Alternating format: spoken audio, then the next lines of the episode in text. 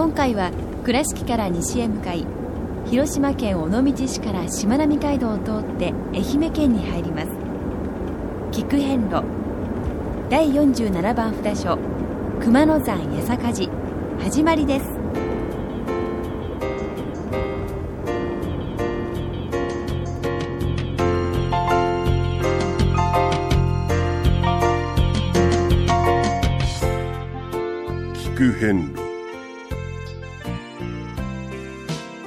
四国八十八箇所をお坊さんの先立ちのもと一つずつお送りする番組です。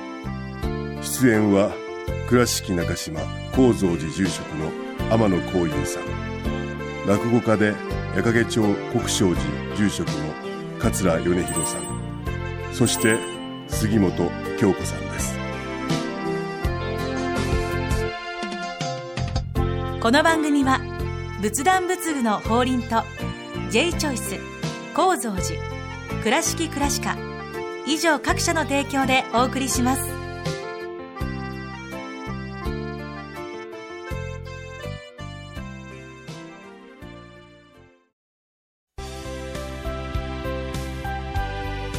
仏壇の法輪は井上の法要事業部として仏壇墓地墓石ギフト商品すべてを取り揃え豊富な品揃えでお客様にご奉仕いたします。懐かしい昭和の倉敷。美観地区倉敷市本町虫文庫向かいの「倉敷倉歯科」では昔懐かしい写真や蒸気機関車のモノクロ写真に出会えます。オリジナル絵はがきも各種品揃え手紙を書くこともできる「倉敷倉歯科」でゆったりお過ごしください。倉敷からお車でお遍路に向かうあなた車の調子は万全ですか？水島北緑町の J チョイスはあなたの愛車を真心込めて整備点検いたします。安心の車で安全運転。交通安全道中安全はお大師様と J チョイスの願いです。えー今回はですね、はい。えーちょっと趣向が違いましてですね、ですね。前回の46番のはい。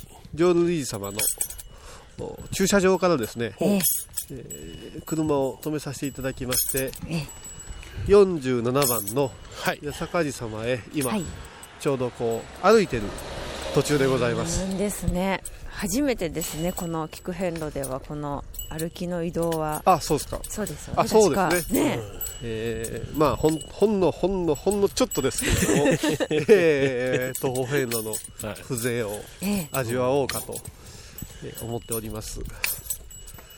ちょうどね、えーこの辺りはお札所があ密集しておりましてそうですね。うん。えー時間が許す限りですね、はい。ちょっと散策しながらというのもえよろしいかと思いますね、はい。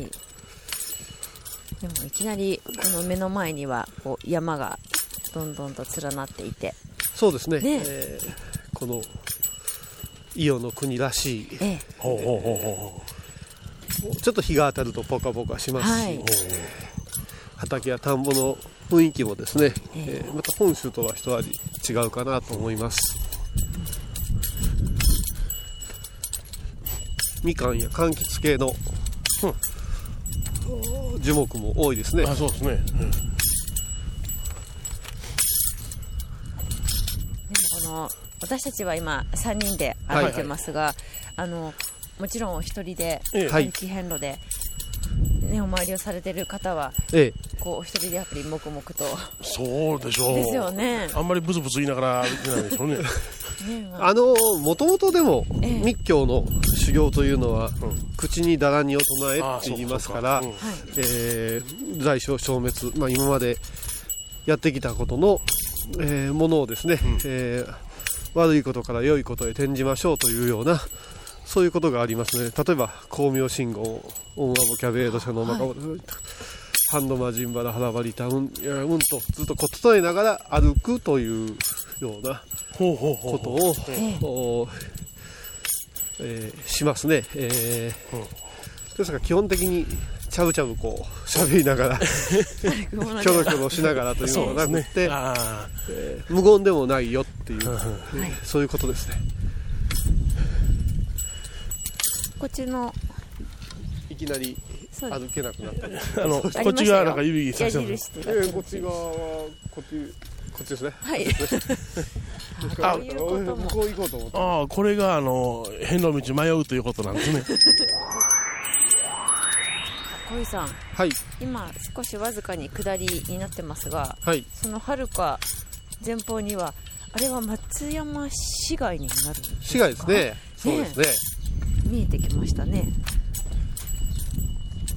この辺りは本当に温暖な地域で、えーポカポカとええ。春になるとですねはい。火の当たりが優しくてですね。こう要所に歩いてますと、えー白地に赤のお遍路さんのシルエットが描かれた、これがあのお遍路さん歩き遍路さんのもう命綱ですね。これを頼りにそうですそうです。進めていくわけですね足を。まああの菊遍路のね、えーマークも少しそのイメージをさせてもらって、えね。ー作られてるんですけれども、はい。視覚的な情報はもちろんですけど、はい。歩いてますとその聴覚的な情報というのもこうつぶさに入ってね。聴覚的、そうですね。あの本当にあの鳥の声がね、ええ。えー優しかったりはい。また励ましてくれたりそれからあの季節が感じられますよね。ね。今もね、えー道端のおちょうど塀越しに見えるお屋敷のええ。これは梅ですか。梅ですね、はい、えー白い梅が咲き誇っていますね、見られてます。梅というのもあの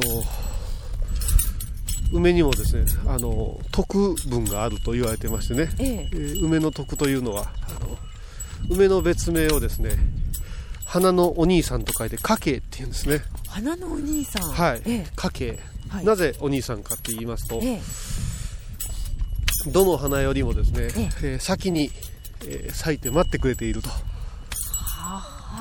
あ。それぐらいやっぱりこの冬ね、ええ。えー通り越してお花が咲くということに昔の人は今以上に希望を持ったわけですよ。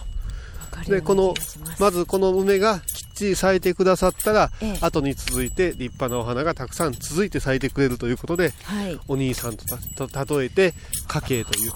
そしてこの梅というのはですね、ええ。えー香りがほのかなんですけどもものすごくこう、えー遠くまで香りが導いてくれる。えまた、えー朝と夜の区別なくですね、えはい。ずーっと香りがほのかに、えーしっかりと漂うということで、ええ。そういう意味でもですねお兄さんのしっかりしたというようなそういう芯を示した言葉で家計という言葉がありますね。ああ勉強になりましたまあこれからですね、えーお参りします八坂寺様。ええ。えーこの八坂寺様はですね前回の放送をですねもう一回思い出していただきたいんですけども、ええ。ー山門で、えーお話をさせていただきましたけども、ええ。あの正岡式さんの句もありましたが、えええー右衛門三郎というう方が出てまいりました、ええ。えーこの右衛門三郎さんのお話にちなんだあーお寺の名前だと言われています、はい。えー、右衛門三郎さんのお話ええ。ですけど、はい。空海さんがあの托発でええ。回られた、はい。えー、庄屋さんのお地主さんだったわけですよね、ええそうですね。で空海さんがまあお願いして、えー宿と食べ物をお願いしたところ、えー口汚くえ罵られてそして、えー鉄鉢を取って、えはい。えー投げたというお話を前回、はい。そうです。伺いました、えー何個に言われましたっけ？8つです。8つですね、はい。で8つに言われたところで、えーその後にどうなったか言いますと、えええー8人の子供さんが相次々と、はい、近い日にはい。亡くなってしまったと、えでこの亡くなってしまった後の供養をするための、えはい。えーこう納むる場所ですね、ええ。まあお墓ですけどもこう土がこんもりとはい。8つできたところから八坂と、そういう。そういうちょっと、なるほど。ええ。まあ、悲しい、えーお話があの伝わっています、ええまあ、このエモンサブロさんのお話も本当のところはいかなものかっていう、えー説はたくさんあるんですけども、まあ、人というのはやっぱしその人の身なりとかええ。雰囲気で、えー自分のものすごく調子がいい時に、えー嫌ったりとかはい。あ差別してしまったりとか、ええ。そういうこと、えー一番人間として、えーやっちゃいけないけれどもふと見失って、えー悪語として、えー犯してしまうこと、はい。これを、えーまあ、少し大げさに大きく大きくしてこのお四国お遍路の一番最初のお話として、はい。えー大切に伝えてこられたんじゃないかなって思いますね。まあ、そういうね。地域的には名残のある場所を今歩かしてもらっています。さて小井さんはい、ちょうど正面に見えてきたのが八坂寺様でしそうですね、えー少しこう上り坂になってますけどね、えー直線でずっと歩きましたら、目の前に、えー境内が建物が見えてまいりましたね。ねえ来ましたね。もうちょっとです。頑張りましょう。はい。聞く遍路はい第47番。はい。熊野山妙見院八坂寺様へ無事到着いたしました。いやー到着しました米ね。どこ行ってたんですか？私はちゃんと遍路道を歩いてたら。え帰ったらいなかったんそうなんです。いらっしゃらなかなんったかねえ将棋にいよかんが置いてあったりしておばちゃんと喋ってたりなんかしてそれで言ってる間に置いてけぼりになって ほんで今水の音聞いていただいたら分かるや思いますけどもかなりその豊富なんですねお水が、ええそうですねうんあちゃこちゃで水が流れておりますんで、はい。その水を頼りに、はい。ええーせせらぎの音を聞きながら、ええ。あのんびりとしていきましてね。ねうん。歩きのいいとこですねいいやっぱりね。はい。本当にあの伊予独特のはお温暖なそして坂があれどもね優しい坂で、そうでしたね。えーいい感じの門前で、えーはい水を叩いておりますけれども、えあの先ほどね、はいはい。あの道中ではい。ちょっとお話ししたんですけども、あの八坂寺様の言われとしては、はい。右衛門三郎のあのお話の鉄八からああそうですね。八人のお子さんを亡くしたというお話の、うん。このなんていうんですかね、うん。な亡くなった方を葬る山が8つで八坂という説があるそうですが、えまあ、これ八正道とかね。ええそうです仏ね様のね、八はいろんなものにつながりますから。つながりですか。らあのそれだけにとらわれることなくこう、えご理解いただけたければまた見方が変わってくるかなと思うんですけども、はい。ここはですねえー、三門にですね、うん。えちょっと変わっ銀針の三門で、ええーええ。その下に小川が流れてですね。そして、えー、朱のね、欄干がありまして、はい。えー橋の中に、えーこう門がたえ。え立っているというようなはい。そういう趣でこう藁でですね、えー清めをしてあります、ええ。お飾りがしてあるんです。わざわざですえねこれなぜにということにお寺なのにね。そうですね、ええそれはですね、えーやっぱしあの縁の行です。その名残がありまして、ええ。はい。えーここにはですねあの熊野さんですな。はあ権現さん。はい。はい。をはい。お社を勘定されてええ。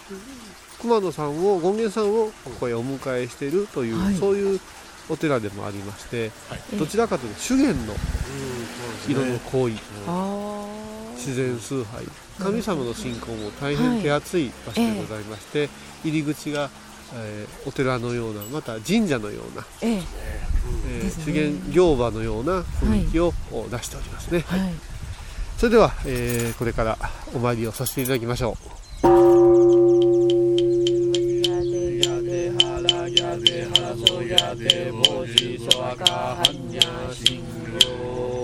第47番八坂寺ご本尊阿弥陀如来様ご神言にはオンアミリタ訂正からうんオンアミリタ訂正からうんオンアミリタ訂正からうんナム大師返上今後ナム大師返上今後ナム大師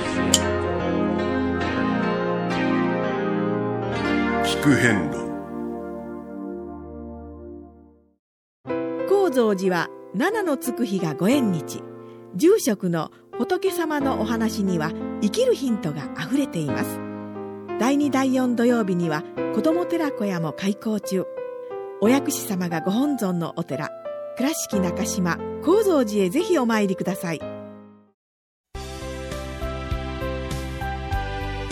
仏壇の法輪は井上の法要事業部として仏壇墓地墓石ギフト商品すべてを取り揃え豊富な品揃えでお客様にご奉仕いたします。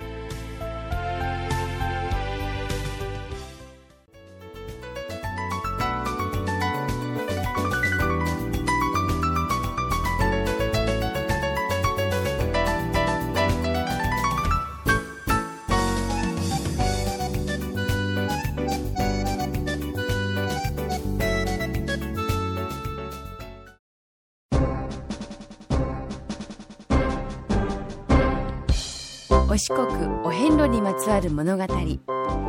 今では見られない風景を織り込んで今では語られない伝説をお届けします。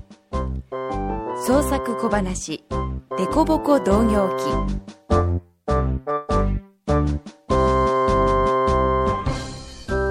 うわ滝や見て見て見てこの写真。暑そうやな。このお坊さん火の中に入って炙られてはるで。何悪いことをしたんやろな。これが火あぶりの刑中やっちゃな。あ？火あぶりの刑の写真なんかあるか？ああこれは火渡りや。ん？このお坊さん悪いことして怒られてはんのとちゃうの？あのなお前こそ怒られるでそんなん言うてたら。このお方はこのお寺の第47番お札所八坂寺さんの住職さんと違うか？こちらは斎藤ごまをしてはるんや。ん斎藤さんのごまは美味しいんか？違うがな斎藤ごまっちゅうのはな境内で司法しはるごまのことや。一見司法くらいの段を構えてやるんや。熱いでどんどの化け物みたいなやっちゃ。メラメラーと炎を高く上げる作法と黙々と煙を立たせる作法があんねや。炎は焼き尽くすことやけど煙は悪いもんをいぶし出すちゅう意味がある。その後炎が残っているところに行者さんが入りはんねん。え？火の中へ入って何しはんねん？そらお前拝む力法力があると普通の人間より不思議な力が出るんや。ん？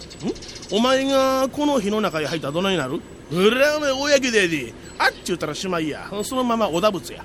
そうなるやろな。ところがお坊さんは平気やねん、うん、安全必ずしも山水を用いず神道を滅却すれば火もまた涼しいっちゅうてな。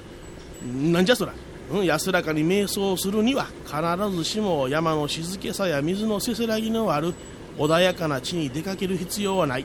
無念無想の境地に入れば火の中にあっても涼しさを感じると言われてるんや。はあ？武士は食わねど高用事と一緒やな。なんでや？や腹減っててもな。そんなそぶりせんと飯食った後のように爪楊枝を加えてると腹いっぱいになってくるっちゅうことやろ。いや全然違う。武士は食わねど高用事の意味も違う。とにかくしんどい時にしんどいと思わなんだらなんとかなるっちゅうこっちゃ。いや腹減ってる時に食うたと思ったら腹いっぱいになることとちゃうんかい。もうええわ。え？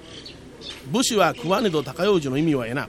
武士はたとえ貧しさで物が食べられへんかってもお腹いっぱいの顔をして飯を食べた後の爪楊枝を使うっちゅうこっちゃ。武士は生活に苦しいても腹減った顔はせんし盗っともせん。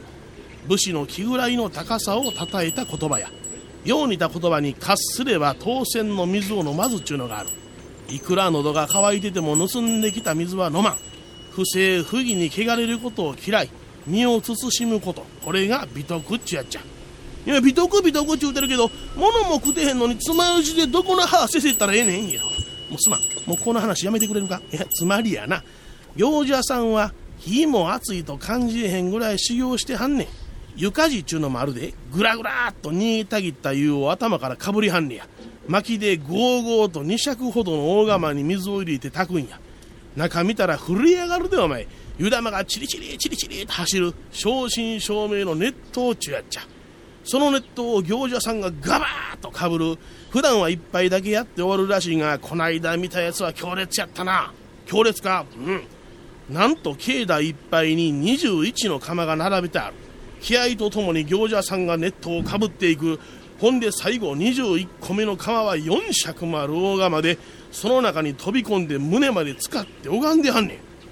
時は1594年京都三条河原石川五右衛門の釜茹での刑やな。子供と一緒に処刑されることになってたんやけども釜の中で自分が生き絶えるまで子供を持ち上げてたんや。見え切って時世の句を読む石川や浜の政子は尽きるとも世に盗人の種はつきまじ。五右衛門の時世の空通り盗っとはなくなれへんな。お前は芝居も詳しいんやな。行者さんが言うてはった。火の中へ入るんも湯をかぶるんも一歩間違えれば大怪我をする。命取られるかもしれん。拝むっちゅうのはそれぐらい命がけになって初めてわかる世界なんやて。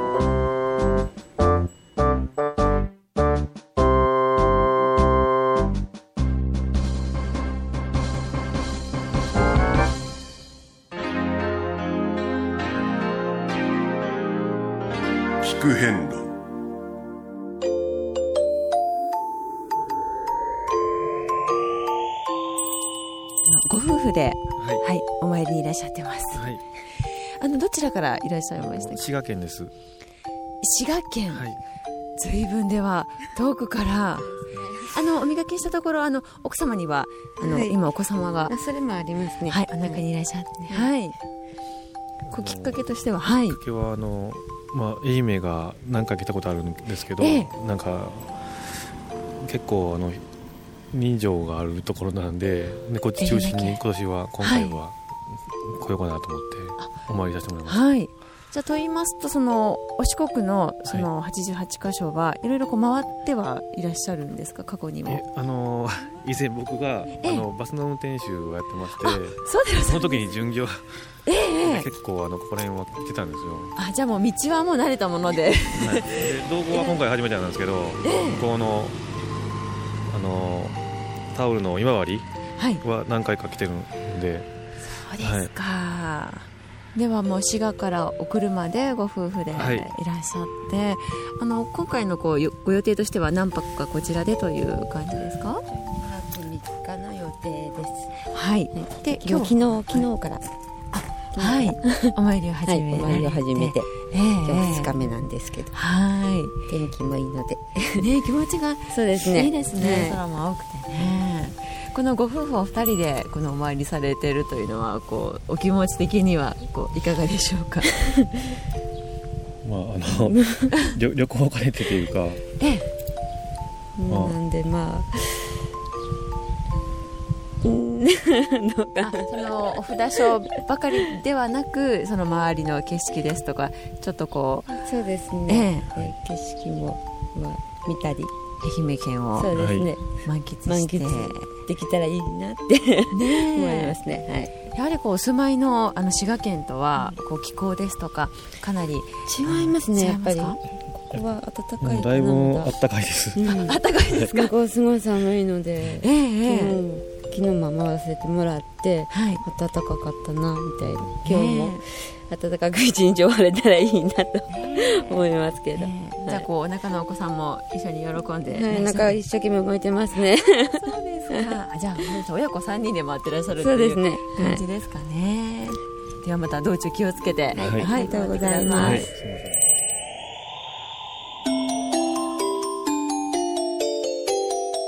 聞く変路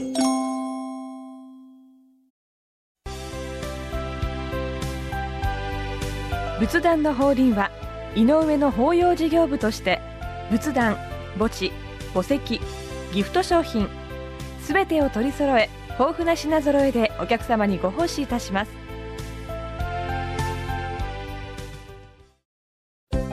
聞く遍路の最新情報や出演者のブログを見ることができるウェブサイト聞く遍路 .com 番組をお聞きになった後でホームページをちょっと覗いてみてください。音で紹介した内容を写真でご確認いただけます。まずは「聞く編ロ」とひらがなで検索。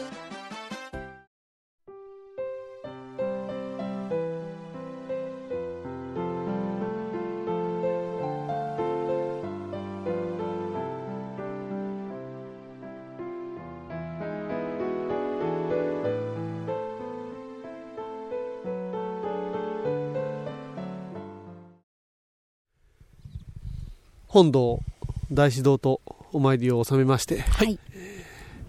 また三門のところまで降りてまいりましたけれども、ええ。先ほどね、からずっと私今回歩いて、えええー札所と札所の間をねね。えーはい。歩いてこう私が置いてけぼりになったやつですか？夢中になってねお話ししてましてねちょっとあの語尾を間違えておりまして、えーここは八坂寺様ですね。八坂寺さんはい。で八塚という名前。このお名前について、右衛門三郎の8つの子供さんのお墓というお話につながっていくんですね。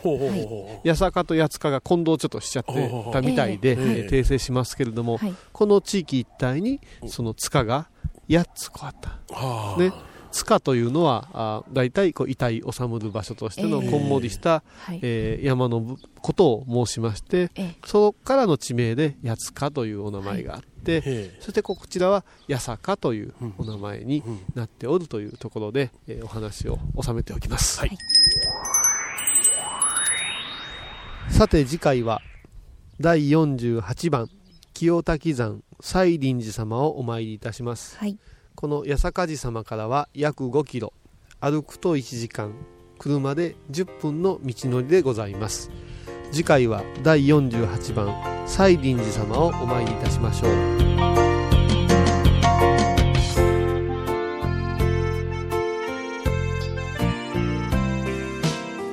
菊遍路。今回は第47番札所熊野山八坂寺をご紹介しました。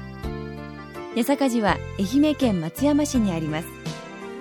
では倉敷からのルートです。